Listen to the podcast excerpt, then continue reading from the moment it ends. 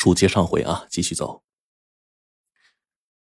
原来呀，这老爷子摇的，他不是别的东西，是一个驼铃。这个驼铃呢，老爷子从不离身啊。当然，他就是用这个驼铃召唤到了瘸腿骆驼。然而，等驼队走近的时候，意想不到的事儿发生了。张成突然掏出一把手枪，将枪口啊对准了高原和老爷子，冷冷的说道：“两位。”对不起了，咱们的旅程结束了。你想干什么？高原盯着张成问道：“你到底是什么人？”张成微微一笑，从口袋里啊掏出了一张照片，拿到高原的面前说：“嗯，看看吧，看一眼你就知道了。”高原诧异的捡起照片，借着月光一看，惊讶道：“你你怎么有这张照片呢？”原来那张照片。和高原身上的是同一张科研小组的合照。老爷子看都没看照片就说：“因为，他就是当年走失的那个人。”一听这话，张成下意识的摸了一下自己的脸，难以置信的说：“就是因为有这张照片，我只好隐姓埋名，改头换面。”老爷子，你是怎么认出我的？老爷子冷哼了一声：“呵，是瘸腿骆驼认出你了。记得出发的那天吗？嗯，你一靠近，他就像见到狼似的，受到了惊吓，因为你曾经伤害过他。你虽然整容了，但是无法改变你身上的气味儿。”那又如何？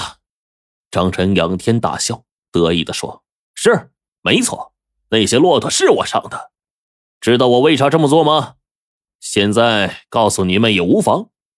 这都是因为我发现了大漠之眼的秘密。”高原和老爷子对望一眼，想不到大漠之眼还有其他的秘密。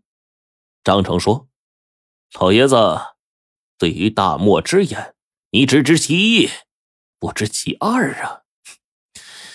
他的泉水里冒出来的可不光是泉水，还有金沙。听到这儿，高原终于明白了一切，他将拳头捏得咯吱咯吱作响，极力克制着怒火，咬牙切齿的问道：“所以，你挑断骆驼的脚筋，就是想把大家困死在这里？”一个人独享秘密。张成冷笑了一声，说出了一段不为人知的往事。当年，科研队发现了沙漠之眼冒金沙的秘密，高原的父亲呢，便一再叮嘱大家，出去之后要守口如瓶啊，因为一旦泄露出去的话，淘金的人那定会蜂拥而至啊，破坏这里的生态。那张成。虽然嘴上答应，但心里却别有打算。当天晚上，他趁大家熟睡的时候，就将魔掌伸向了性情温和的骆驼。在他砍向最后一批骆驼，就是瘸腿骆驼的时候啊，动静太大，被其他人发现了。大家出来一看，这情景，就知道张成想干啥了，个个都急红了眼呢，揪着张成就是拳打脚踢，甚至还动了刀子。最后，是高原的父亲出面制止了这场恶斗，张成呢才没有被活活的打死。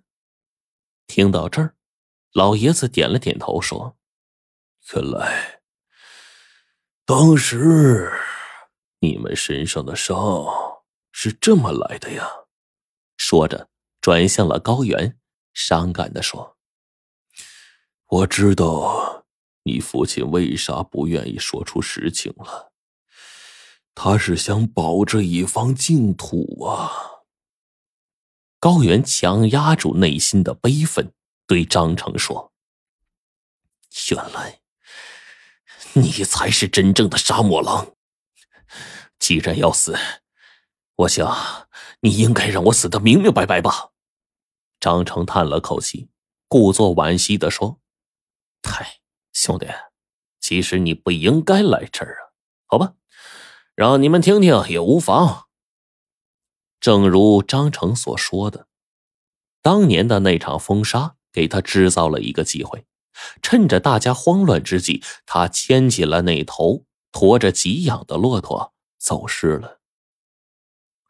因为啊，当时他很清楚，老爷子只带了他一个人的给养，要匀给六个人用，那大家一起活着走出死亡之海，这个机会相当的渺茫。从沙漠出来之后。张成是隐姓埋名蛰伏了好些年，一直都没敢轻举妄动。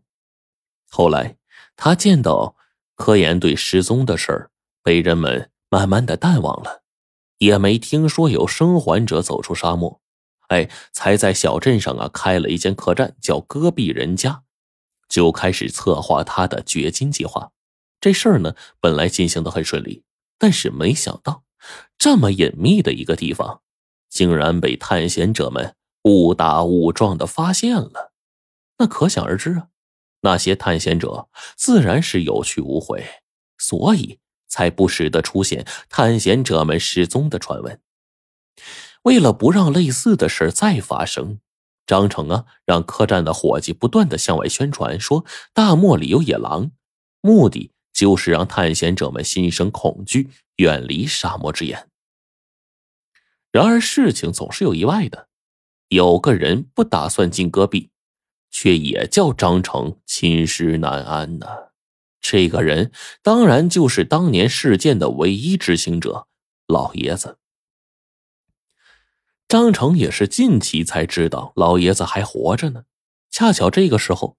他又在网上看到高原关于寻找大漠之眼的探险计划，于是他便策划了一个一石二鸟的计划，将两个人一同引入大漠，然后再制造一起失踪事件。说到这儿，张成补充道：“昨晚沙尘暴来之前，趁两位熟睡，我还干了两件事一是用手电筒向林子里发信号，说来了两个贵客。”哼二嘛，我已经将那棵奇形怪状的胡杨树连根除去了。你们即便找到水，也找不到出去的路。嗨，老爷子，您说我说的对吗？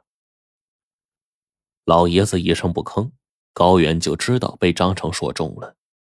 他想，现在即便张成不开枪，自己和老爷子也是必死无疑。